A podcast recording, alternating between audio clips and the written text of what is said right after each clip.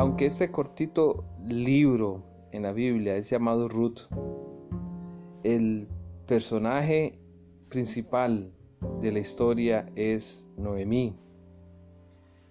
La secuencia de eventos en su vida forman el trasfondo de la vida de Ruth. La narración empieza con la devastación de Noemí y su familia. Póngase usted en su lugar. Los tres hombres de su vida, su esposo y sus dos hijos, murieron en tierra ajena y ella fue dejada sola, sin ningún apoyo, aparte de sus dos nueras, quienes eh, también eran viudas.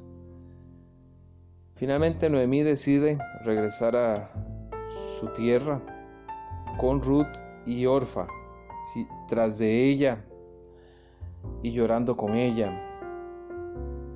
El amor entre estas tres mujeres es una prueba de que las suegras no necesitan ser vistas necesariamente como la persona molestosa en la familia. Estas muchachas mostraron a Noemí su respeto, cariño y cuidado. Y la suegra hizo lo mismo. Ruth y Orfa tuvieron que luchar grandemente con sus sentimientos cuando Noemí les pidió que regresaran a sus hogares. En sus corazones, ellas tuvieron que decidir si se quedaban con ella o no. Finalmente, Noemí regresó a su tierra, vacía y sin esperanza. Ella declara cuando regresó a Belén, no me llaméis Noemí, sino llamadme Mara. Noemí en hebreo significa descanso, mientras que Mara significa amargura. Porque en grande amargura me ha puesto el Todopoderoso. Yo me fui llena, pero Jehová me ha vuelto con las manos vacías. ¿Por qué me llamaréis Noemí? Ya que Jehová ha dado testimonio contra mí y el Todopoderoso me ha afligido.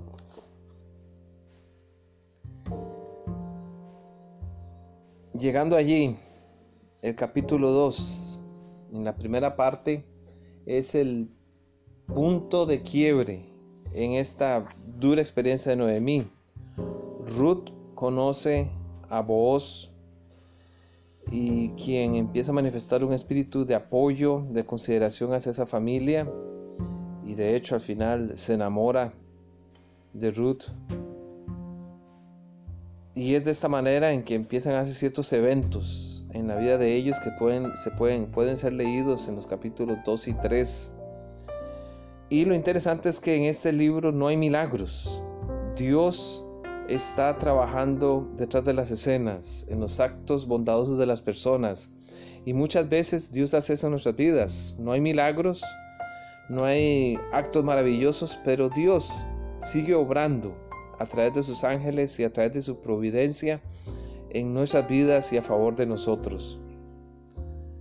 Más tarde, los parientes de Noemí, eh, en el capítulo 4, discuten acerca del futuro de ella. El pariente más cercano no aceptó eh, redimir a Noemí y su propiedad. Y así es que finalmente es Booz quien se casa con Ruth y redime las redime a ellas de la pobreza. La historia de Noemí, que empezó como una tragedia, termina en restauración y felicidad. De hecho, sus vecinas le dijeron, loado sea Jehová, cuando nació el, el hijo de Ruth, que hizo que no te faltase hoy pariente, cuyo nombre será celebrado en Israel, el cual será restaurador de tu alma y sustentará tu vejez, pues tu nuera, que te ama, lo ha dado a luz, y ella es de más valor para ti que siete hijos. Todas las pruebas que ella pasó y finalmente su restauración nos recuerdan la promesa del Creador, que Él va a tomar cuidado de nosotros a pesar de las circunstancias. Él está listo a cambiar las maldiciones en bendiciones. Muchas veces Él obra a través de grandes milagros, pero frecuentemente Él se mueve misteriosamente a través de las acciones humanas en favor de aquellos que lo aman.